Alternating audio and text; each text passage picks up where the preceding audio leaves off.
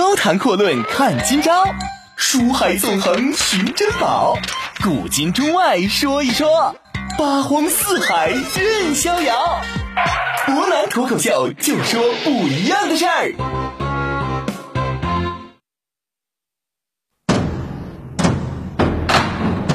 听众朋友，大家晚上好，欢迎您收听今天的博南脱口秀。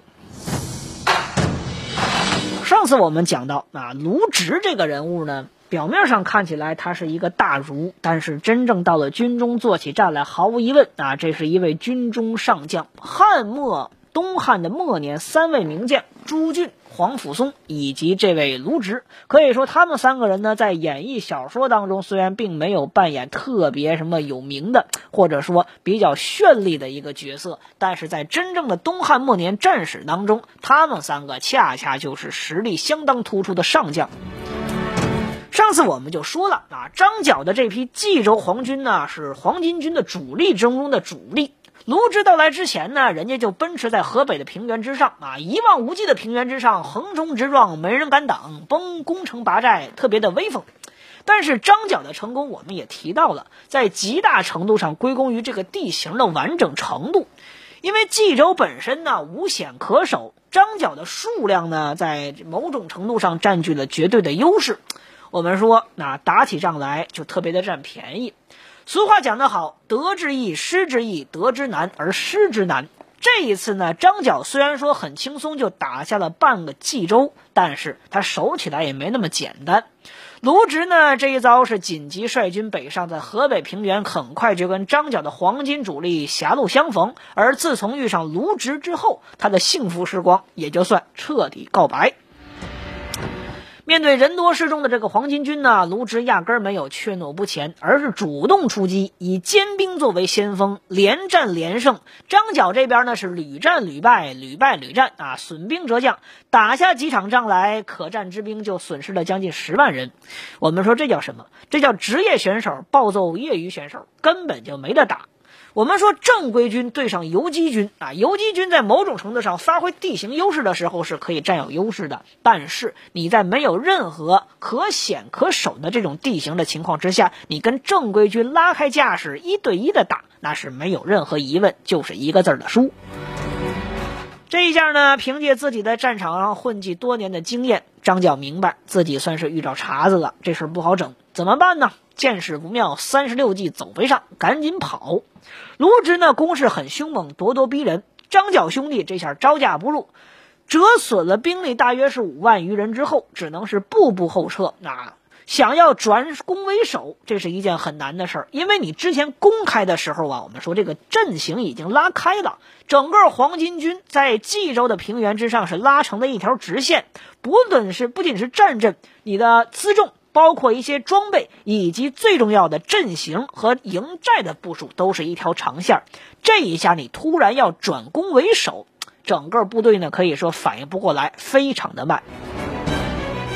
没办法之下，他只能想了一招，他跟自己的弟弟张良退保到了广宗一带，他的另外一个弟弟张宝呢，则是率领另外一部黄巾军北上，一直到了曲阳一带，打算呢互相以为犄角，彼此呼应。而这个时候呢，张角跟他的主力部队已经到了巨鹿一带。张角本人呢，又是巨鹿人。他之所以起事已经将近半年的时间走不出巨鹿这个小圈子，可见而知，他最终呢也是眷恋故土也好，心无大愿也好。总而言之，他压根儿就没有迈出自己老家一步。当然呢，张角没想到啊。自己的起势是在这儿，自己最后玩完的时候也是在这儿，到死为止也没有能够离开自己的家乡巨鹿郡。转过头来说一说卢植啊，卢植发现张角想要逃跑之后，在后呢就紧追不舍，前面是玩命玩命的跑，后边是玩命的追，直到张角残部啊一直跑到广宗城，这场追逐战才算是彻底结束。当然呢，我们说。如果你认为老卢啊这一下就消停了，想错了。卢植是什么人？人家本着不打则已，要打就往死里打的敬业精神，立即是在城外挖起了壕沟、筑高台、造云梯，准备围攻广宗城。当然呢，广宗这个地方作为黄金最早的根据地之一，很不好打。广宗现在在哪儿呢？这是现在河北南部邢台的一带，是张角最早的起事地之一。当年，尤其是东汉末年的广宗城，地处古黄河、漳河形成的一个冲积平原，本身地势很平坦啊。南边呢又跟邯郸的丘县相接壤，可以说呢，西边跟萍乡巨鹿两县相连接，下边跟曲阳互为犄角，再加上这个城墙当年是相当厚实的。有些朋友可能说啊，这地处于冲击平原之上，按道理说非常适合大规模兵团的强攻啊。咱们说错了，这个冲击平原呢，它是一个反向冲击平原。一般来讲，这冲击平原应该是什么呀？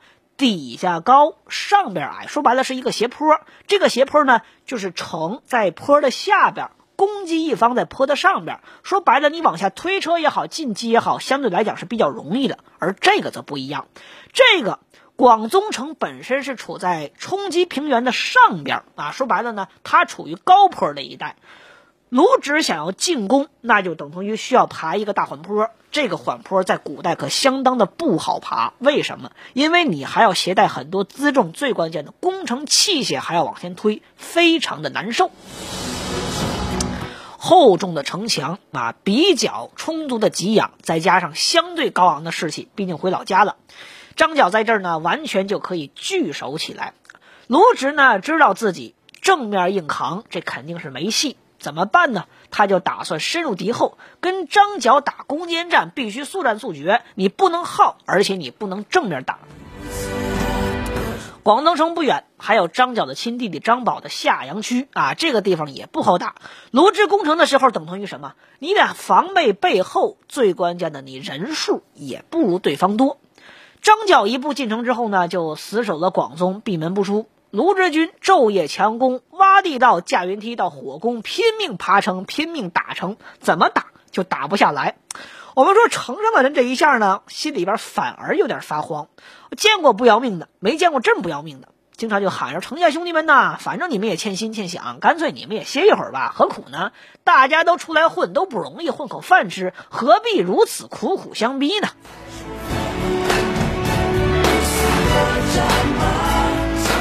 卢知军这帮人呢，实际上一开始也是这么认为的。但是你架不住卢老爷在后边拿着大砍刀亲自督战，谁但凡敢玩忽职守，我一刀就把你连人带盔甲给你挥成两段。谁敢呢？没人敢。于是官军呢就拼了命，昼夜猛攻。就在这个时候啊，专门给张角帮忙的人来了。当然，这个“帮忙”俩字是加了引号的。这哥们儿谁呢？小黄门左峰。这位宦官呢，可不是别听个加个小黄门啊，人家可是汉灵帝面前炙手可热的大宦官之一呀。人家是奉了灵帝的亲自命令来前线视察的，从舒服的京城一路来到烽火连天、硝烟遍地的前线，很难受啊。可是大小太监们，人家不这么想。抢着要在外边去看人，很多人觉得这是个苦差，可能就奇怪了。难不成这些宦官一夜之间痛改前非，重新做人，打算走上一条康庄大道吗？我们说，人家怎么就想艰苦到第一线去看望一下为国家出力的这些官军士兵呢？难道说真的是良心发现了吗？我们说，当然不是的。资本之所以是资本，他们每做一件事，那都是前算后算，算得很精细的。这些人，我们说向来不做赔本的买卖。之所以这一次抢着出来，因为什么？这件事有难得的好处。我们之前就说过，东汉的太监这个职业相当的混得开啊，尤其是遇到汉灵帝这种没脑子的极品糊涂虫皇帝，有皇帝撑腰，太监嚣张，每次下到地方视察来，那都是满载而归。人家这趟来，代表皇上来的。地方大小官员呢，每逢遇到下来的太监，都知道那这是当今圣上面前的红人。当然是当年没有圣上这个说法，那都是前呼后拥、鞍前马后的伺候。临走的时候送银子、送金子、送特产、送红包，就盼着这些大老爷们回去之后，在皇帝面前给我美言几句。当然不求上进，至少求你别给我说坏话。人左峰这一次自然打的也是这个算盘。人家希望呢是发个大财，有美好的愿望，但他这次没想到，这位老卢让他失望了。老卢呢，虽然说有点刻薄，但这哥们绝对是个两袖清风少见的清官。打仗的辎重、粮饷尚且不足，我哪有钱给您送礼呢？而且，就算卢老爷这个性格有钱，我也绝对不会给你。这左峰啊，苦等了几天，但老卢呢，没什么动静，眼瞅着这位不上道、不懂规矩，怒了：“怎么着，老卢啊？啊，你还真是铁公鸡，一毛不拔？成啊！我算你狠。”你狠不是？咱走着瞧，看谁到底狠。这一下，空着两个爪子、憋了一肚子死气的左峰，怒气哼哼的回到洛阳。七窍生烟呐，就差七窍出血了。这左峰自然不会在灵帝面前说任何卢植的好话。卢植部下曾经劝过老卢，当今的官场他就这个样啊，大家都得送，这叫规矩。卢老爷您多倒给点啊，咱得罪不起这帮太监。任你在外边多努力，哪怕你把张角的脑袋拿回去了，人家只要在皇帝面前说你一句坏话，你就吃不了兜着走。瞅见那张角人头没？我跟您说，您要是不听话，待会儿您人头跟他摆一块儿去了。当然呢，没这么严重啊。卢植认为，我有钱也不打发这种人。小人是什么？我这就不怕。当然，左峰呢，至于卢植怕不怕，他不管。卢植不怕可以，啊，卢植的官职不敢不怕。左峰回到京城，就开始跟皇帝念叨开了，说这个广宗城啊，可是被卢老爷围的是水泄不通啊。按道理来说呢，我一个不怎么懂军事都能看出来，你只要打嘛，啊，指日可下。但是人家卢将军不着急呀，每天呢就这么指挥士兵挖城掘壕，不打算速战速决。我不知道卢将军到底是何打算。这灵帝一听啊，立马火就着了。我给你几万精锐，喝着让你搁这给我挖沟是不是？你知不知道这几万大军是耗费我灵帝多少钱呢？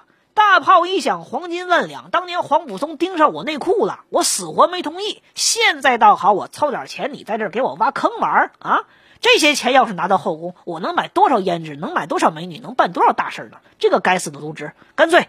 你给我把他逮回来啊！我让董卓去替他。那董卓可是西凉猛将啊！这下卢老爷东窗事发了。老卢呢不送礼的结果就是脑袋倒是没搬家，可是本人呢坐着囚车被押回洛阳了。当然，我们说句实在话啊，这个所说的半路上被刘关张遇到那是另外一件事了。卢植呢被彻底查了，其实除了左峰使坏之外呢，也有他自己的原因。老卢呢？我们说啊，在广东城下怼了三个月，迟迟不能破城。汉灵帝确实没什么耐心了，他需要的是捷报。老卢这一次算是倒了霉啊！当然，我们说这是众多因素凑成的。卢植自己面对坚固的广东城，实在打不动，那也是一方面的因素。于是卢植走了，我们之前讲的董卓、董大胖这回就来了。当然，战争还在继续。高谈阔论看今朝，书海纵横寻珍宝，古今中外说一说，八荒四海任逍遥。湖南脱口秀就说不一样的事儿。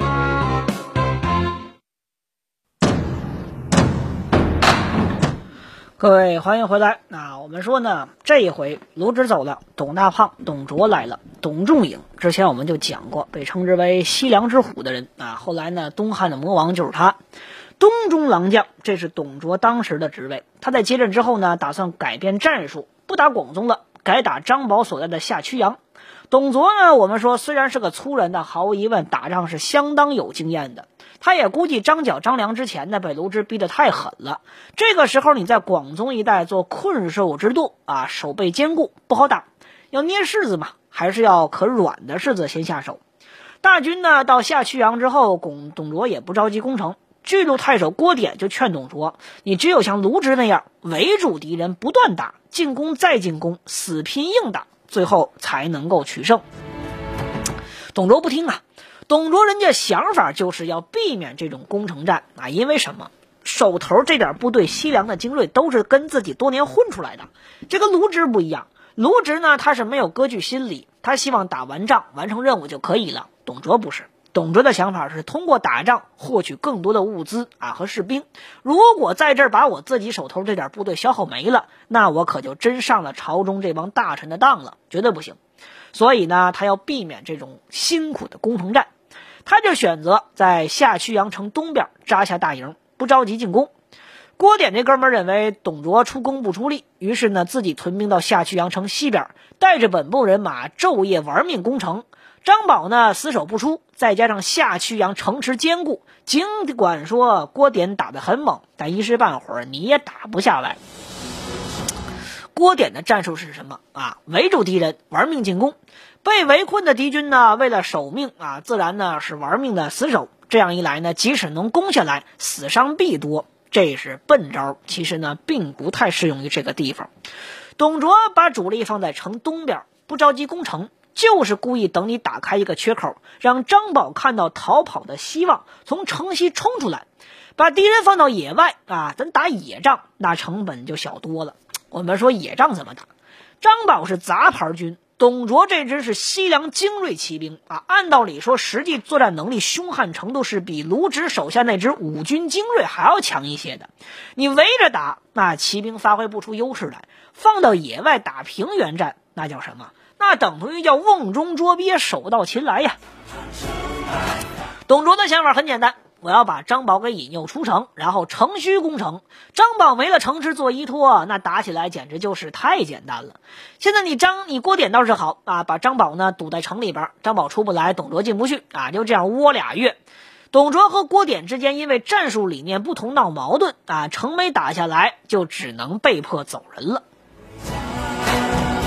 这事儿呢，我们接着得说啊，光和七年（公元一百八十四年的八月）。东郡一带又传来捷报了，黄甫松率军和黄巾军补给部在仓亭决战，大获全胜，生擒贼酋，斩首七千。不过呢，我们说捷报送到京城，同时还有不好的消息，这个广宗还是没打下来。于是呢，我们说朝廷决定换掉黄甫松，再去打广宗。冀州战场一带，官军虽然说占据优势，但始终僵持不下，这让汉灵帝刘宏呢心里边特别窝火。于是决定频频换帅，黄甫松呢已经是第三任的主将了。于是黄甫松啊肩负着艰巨的使命，他就出发。卢植、董卓这哥俩前前后后怼了将近五个月，广宗和夏曲阳愣是没打下来。到了八月份，从东郡归来的黄甫松准备接着上。如果说呀，这董卓呢是猛将悍将，那么毫无疑问，黄甫松是智将名将。他呢，跟前一任一上啊，我们说上来就往死里怼这个广宗。当然打来打去，他就发现这个事儿呢不好整，不是这么打的。他之前以为呀，把这个农民军围起来一顿乱敲之后，他们很可能呢，无论是能力也好，还是说实力也罢，士气也罢，都快到头了。但是这一次他发现这事儿不简单。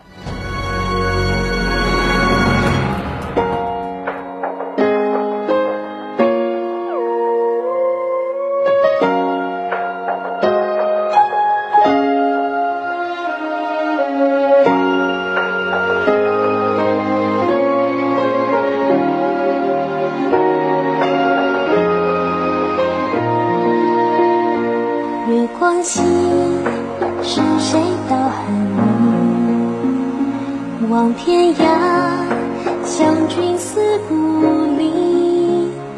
一夜落雪未满，北风急，千里迢迢一心相惜，融化梦。